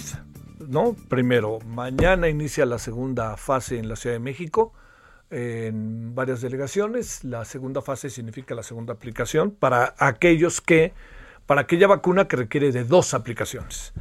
Y también, pues hablamos y hablamos de una ola de contagios como una tercera ola que las cosas se ponen muy rudas. Le hemos pedido al doctor Mauricio Rodríguez Álvarez, académico de la Facultad de Medicina y vocero de la Comisión de Atención a COVID de la UNAM, pues intercambiar opiniones, que nos diga él cómo ve las cosas. ¿Cómo estás, doctor Mauricio? ¿Cómo te ha ido? Hola Javier, muy buenas tardes, saludos al auditorio. Gracias, por que estás con nosotros. A ver, primero, ¿qué alcanzas a apreciar de este tema de la tercera ola de contagios? ¿Ya se nos vendrá o no? Este, empieza a haber indicios. ¿Alcanzas a ver algo? Sí, bueno, ve- vemos, vemos varios elementos, eh, los hemos estado siguiendo muy de cerca eh, y, y identificamos varias cosas, mira, las trato de resumir. Eh, en Europa hay un incremento en la actividad que por las, por las condiciones locales, ¿no? De lo que está pasando con su epidemia. Eh, en algunos lados regresaron las actividades, en otros reabrieron más cosas, este, y se están metiendo las variantes virales y están como ante ese escenario. Eh, en, por otro lado, en el, en el cono sur de América, eh, en Sudamérica. La epidemia de Brasil tiene en aprietos a toda esa región y la entrada del frío pues no ayuda. Están teniendo ahí eh, problemas pues Chile, Uruguay, Argentina, Colombia, prácticamente todos los vecinos de Brasil, porque Brasil tiene una epidemia tremendamente grande. India está teniendo ahorita una velocidad de crecimiento terrible, ¿no? Eh, y en Estados Unidos, cuando ya llevaban un descenso generalizado en la actividad epidémica, hay dos estados, eh, Missouri me parece que es uno, eh, que, empiezan a tener otra vez mucha actividad, básicamente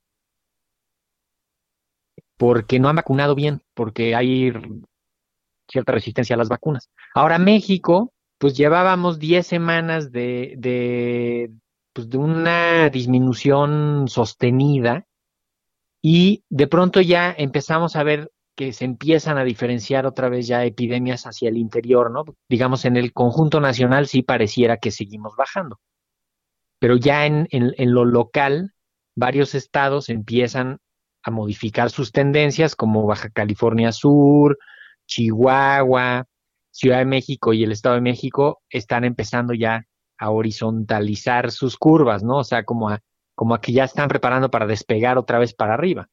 Entonces, es tiempo de volver a ver las epidemias locales para que sigamos las epidemias locales. Ya este, este espejismo de la epidemia nacional ahorita hay que, hay que hacerlo para un lado y, y ver las epidemias locales, ¿no? O sea, en Ciudad de México incrementó la demanda de pruebas rápidas, está incrementando la positividad de las pruebas y, y, pues estamos todavía muy a tiempo de frenar los contagios en la comunidad. ¿Supones que esta hipótesis de que todo viene por el tema de las vacaciones de Semana Santa es, es válida o hay otras variables que intervienen? Pues mira, aquí hay, hay una, o sea, sí es, eso ha contribuido muchísimo. Eh, por el otro lado, la euforia de las vacunas también contribuye, ¿eh? porque la gente siente que ya está la protección y entonces relaja medidas, ¿no? Y luego no digamos la fatiga de la pandemia, en el que hay gente que ya no puede seguir, ¿no? Con las medidas porque ya está harta, porque ya, porque ya les dio, porque ya pasaron por ahí. Pero son, son varios factores. Sin duda, la- el incremento en la movilidad en la Semana Santa, pues acelera las cosas y, y eso pues no ayuda, ¿no?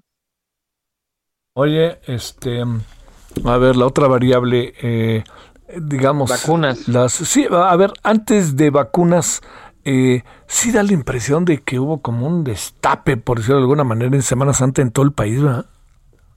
Sí, Sí, ¿verdad? Sí, por, por- primero porque, sí, sí, digo, siempre las semanas antes la, la salida del año, ¿no? O sea, es, es como, como que yo creo que hay gente que si hace una vacación al año, pues es la de Semana Santa, ¿no? O sea, es cuando más se mueve la gente, porque además es como francamente el, el inicio del calor, ya pasamos el frío, ahora sí que sobrevivimos al frío, entonces mucha gente lo toma como, como ya invariablemente ir a ir al calor, a las playas, a los balnearios y eso. Eh, eso, pues sí, mueve muchísima gente, ¿no? En la, pero también pues, las reaperturas de, de las semanas previas, ¿no? Poco a poco, cada vez más, cada vez más, reaperturas, reaperturas, reaperturas. Y eso, pues eso también va, va poniendo muchísima, muchísimo riesgo de, de contagio, ¿no? Pero pues también hay que reactivar la economía y hay que reactivar la vida lo más que se pueda. Oye, a ver, entremos en el, lo que empieza mañana en la Ciudad de México, por lo menos, que es una segunda, Sí. Una Empiezan ya las segundas dosis, ¿no? La- a completar esquemas. Yo, yo pensaría que aquí tenemos una, una prueba de fuego, ¿eh? Porque pues vamos a ver qué tan cumplidos somos los ciudadanos para, para completar los esquemas, ¿eh? Hay unas, unas cifras a veces dramáticas de, de, del, cuando la gente tiene que regresar a las vacunas y no regresa, ¿no? Porque ya tiene una dosis y cree que con eso y tal. Ahorita es- hemos hecho mucho énfasis en que hay que completar los esquemas. Está, a finales de la semana pasada salió un artículo muy interesante en Alemania. Una dosis de la vacuna de Pfizer no fue suficiente para proteger a unos adultos mayores en un, en un asilo, este, que hasta que no tuvieron las dos dosis, no estuvieron completamente protegidos, ¿no? Entonces, hay que, hay que completar esquemas con la vacuna que les tocó. Eh, no se preocupen si han escuchado que si las vacunas, que si unas hacen mal y unas hacen bien y tal, todas son súper seguras. Eh, los, cualquier riesgo que pudiera por, haber por el uso de las vacunas es muy bajo, muy, muy, muy bajo. Es mucho más peligroso el COVID, ¿no? Entonces, hay que completar bueno eso, esquemas. claro, sí. ¿no? Pero que Porque supones que habrá gente que no quiera, perspectiva. ¿Hab- habrá gente que mejor ni Mira, se mete. Podría haber gente que diga, pues yo ya con una, ¿para qué le muevo? Y entonces ya, ¿no? Al cabo que ya me, ya me pusieron una. Y no, eh, eh, eso, ese pensamiento, ahí hay que, Ahí, ahí, ahí habría que buscarle por dónde, ¿no? A ver, bueno. A ver, por favor. Estamos eh, conversando con el doctor Mauricio eh, Rodríguez Álvarez, académico de la Facultad de Medicina, sí se cortó, y eh, vocero de la Comisión de Atención a COVID de la UNAM. Oiga, eh, no, no vaya a dejar de ir a la segunda, eh, si le tocan dos, no vaya a dejar de ir, eh. No ande muy confiado diciendo, no, yo puedo, no, no, no, no, no, no deje de ir por ningún motivo, eh. Así de fácil, ¿no? Este, a ver, eh, doctor, a ver si nos quedamos, Mauricio, sí. en esta parte que decías de que hay gente que está pensando que una segunda dosis ya no está necesaria. A ver. Sí, pues es que como, como justamente se van, se va di- disminuyendo la percepción del riesgo, eh, entonces ya la gente dice, no, pues yo ya estoy, yo ya no me protejo. Ese sería un pensamiento equivocado, ¿eh? Ahí hay que ser muy enfáticos en que para que la gente esté protegida, tiene que tener las dos dosis de la vacuna. En el caso de las de dos dosis, que son prácticamente todas, ¿no? En México solo la de Cancino es la de una dosis y quien ya la tenga, pues ya la tiene, ¿no? Y ya con eso está protegido. Pero los otros tienen que, tienen que completar su esquema. Porque si no, entonces piensen, es, es un desperdicio de vacuna. Estrictamente se desperdició la primera dosis. Porque en unas pocas semanas, lo más probable es que su, su respuesta decaiga, baje, y entonces otra vez estén en riesgo y otra vez estén desprotegidos. Entonces, pues ahí sí hay que ponérsela. Este, eh, a ver, déjame este, plantearte una última reflexión, si no te importa, Mauricio, sobre la estrategia de vacunación y el tema de los médicos privados y médicas privadas. Sí.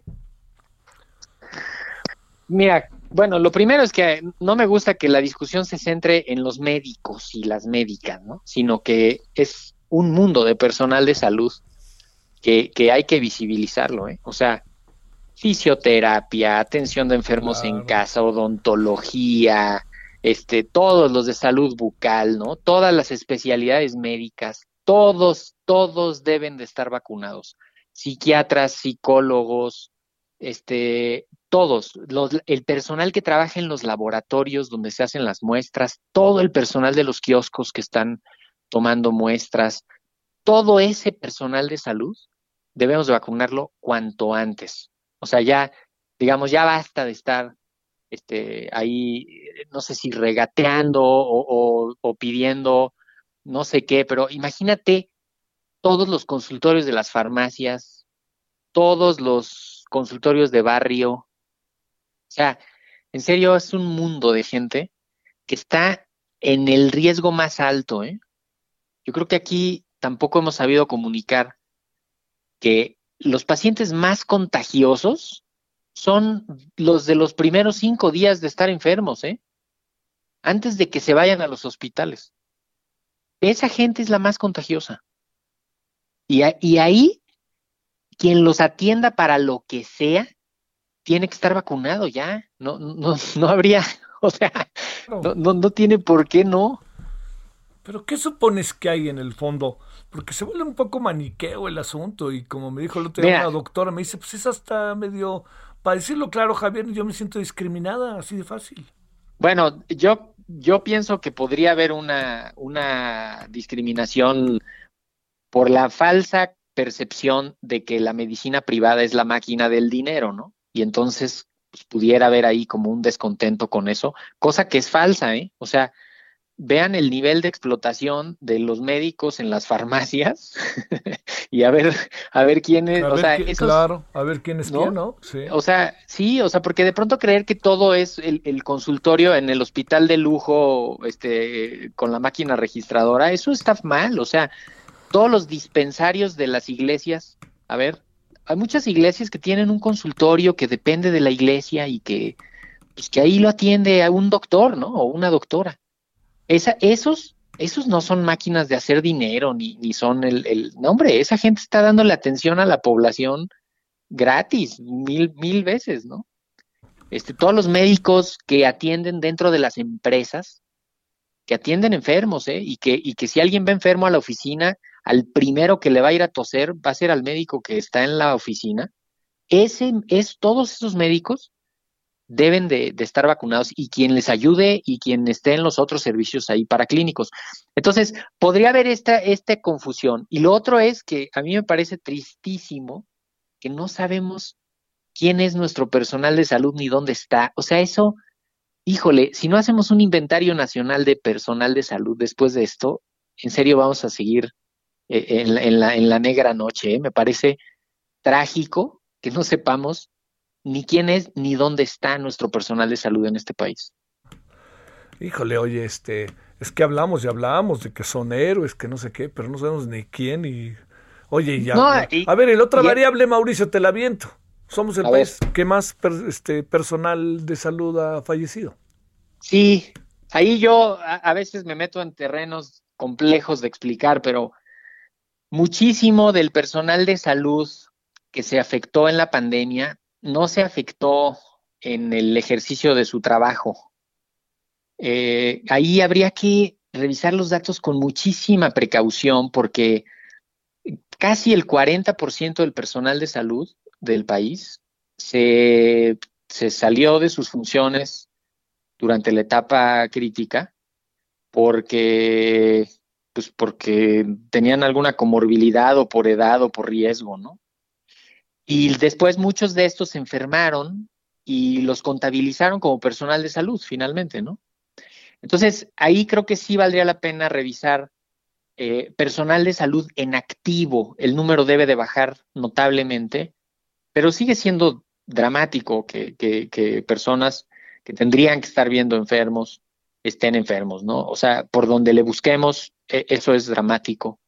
Y, y una manera de retribuirlo, más que un aplauso a las 7 de la noche, es simplemente vacunas y, y para todos ellos, ya. O sea, y no, y no es tan complicado, ¿eh? Simplemente con que ellos supieran que a tal hora, desde tal hora va a haber ya vacuna para el personal de salud de la zona y ya que se acerquen y que los vacunen, ya, punto.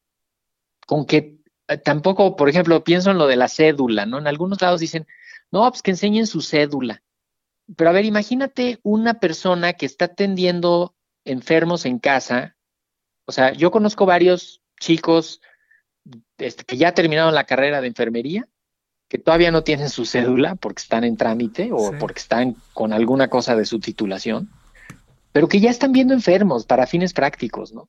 Y que ya están en riesgo y que están ayudando en algún lado y que están, y no digas todos los médicos, ¿no? Y todos los fisioterapeutas y todos los de terapia respiratoria, los, todos los químicos y químicas que ayudan en los laboratorios, que trabajan en los laboratorios tomando las muestras, procesándolas.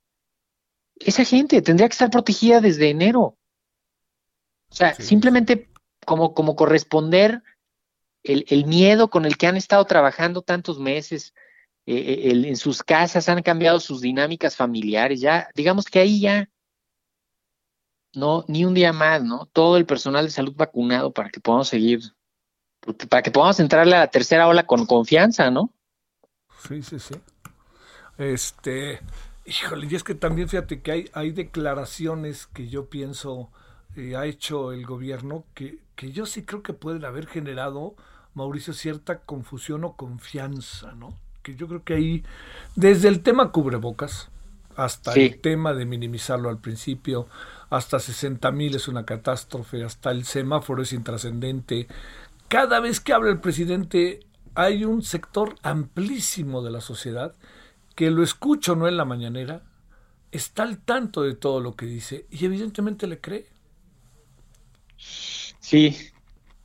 Sí, no, no, no, y a veces no se mide, ¿no? La dimensión que tiene ese, ese foro. O sea, lo vimos perfectamente la semana pasada, que, que dijeron, este, que dijo él que no, que no se iba a vacunar porque sus médicos ya le habían dicho y tal. No, hombre, tuvo un, reso, o sea, resonó eso de los anticuerpos, que si no se iba a vacunar por eso y no sé qué. Y, y de pronto no al día siguiente, no, a ver, espérense, ¿no? Este ya, este, mejor, mejor sí me vacuno, ¿no? Porque sí es, sí es importante. O sea, sí ha habido pues muchos eh, arriba y abajo de la comunicación que, que, que no han ayudado. Bueno, este, pues a irse a vacunar mañana si le toca a los que van en Sí, segundo, ¿no? a los que ya les toquen la segunda dosis, igual les puede dar una reaccioncita, malestar general, unas horas, un día o máximo. Acuérdense que nos estamos vacunando, se están vacunando ahorita para que no se vayan al hospital si les da COVID. O sea, esa es, esa es la, la mentalidad que hay que tener ahorita. Híjole, híjole, híjole. Bueno, Y las vacunas, pues ahí están, son seguras, son efectivas, son de calidad. Se ha hecho un esfuerzo inmenso en todo el mundo para que haya vacunas, así que pues usémosla y usémoslas bien, ¿no? Sí, sí, sí. Te mando un gran saludo, como siempre, Mauricio Rodríguez Álvarez, doctor. Un abrazo, Javier. Gracias. Saludos al auditorio. Gracias, buenas tardes. 17.50 en Lora del Centro. Solórzano, el referente informativo.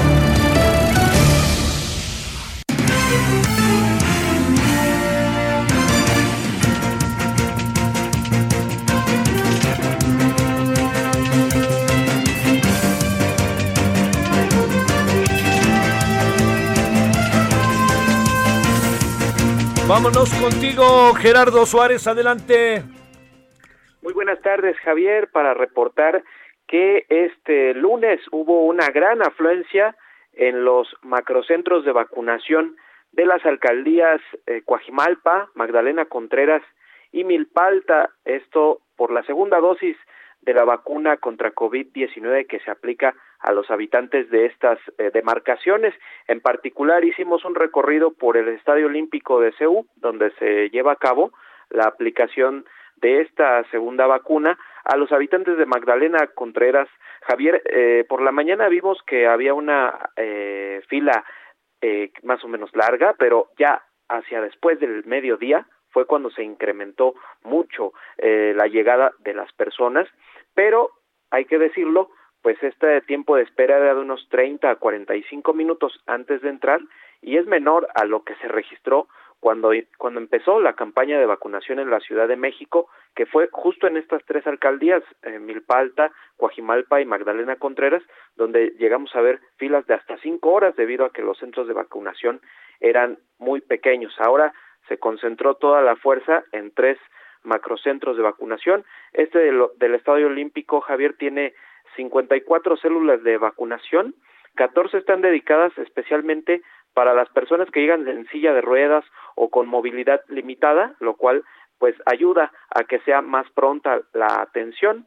En total se van a vacunar de estas am, de estas alcaldías, Javier, hay que sumar Miguel Hidalgo y Azcapotzalco, donde también hoy empezó la aplicación de la segunda dosis, pero esta vez de la vacuna Pfizer. Y tanto contando Coajimalpa, Magdalena Contreras, Milpalta, Miguel Hidalgo y Azcapotzalco, la meta es vacunar a 260 mil personas de 60 años y más.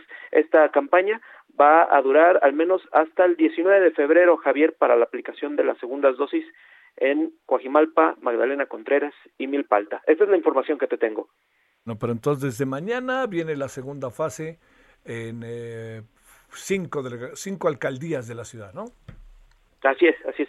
Desde hoy, Javier, comenzó en estas en estas cinco Ah, perdón, y bueno, sí, sí, sí. poco- gra- gradualmente vamos a ir avanzando en, en otras alcaldías. Así es. Muchas gracias, Gerardo. Buenas tardes. Gracias. De Gerardo Suárez nos vamos con Gerardo García. Vámonos contigo al Estado de México. ¿Cómo estás, Gerardo?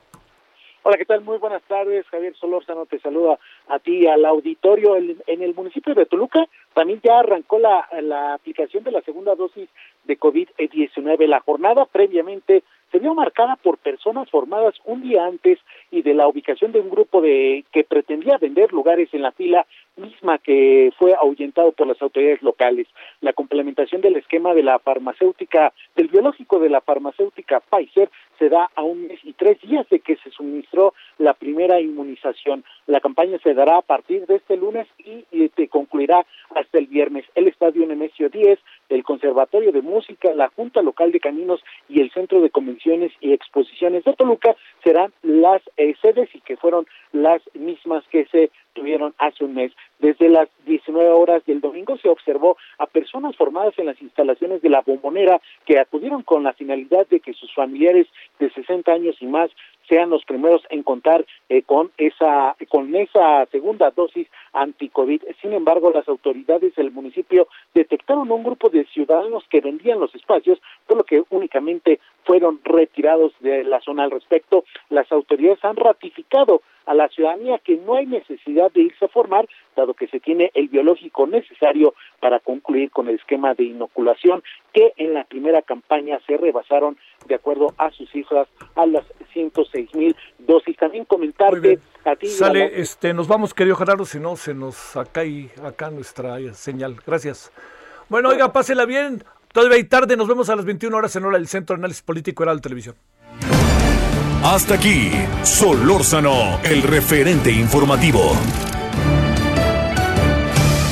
Heraldo Radio.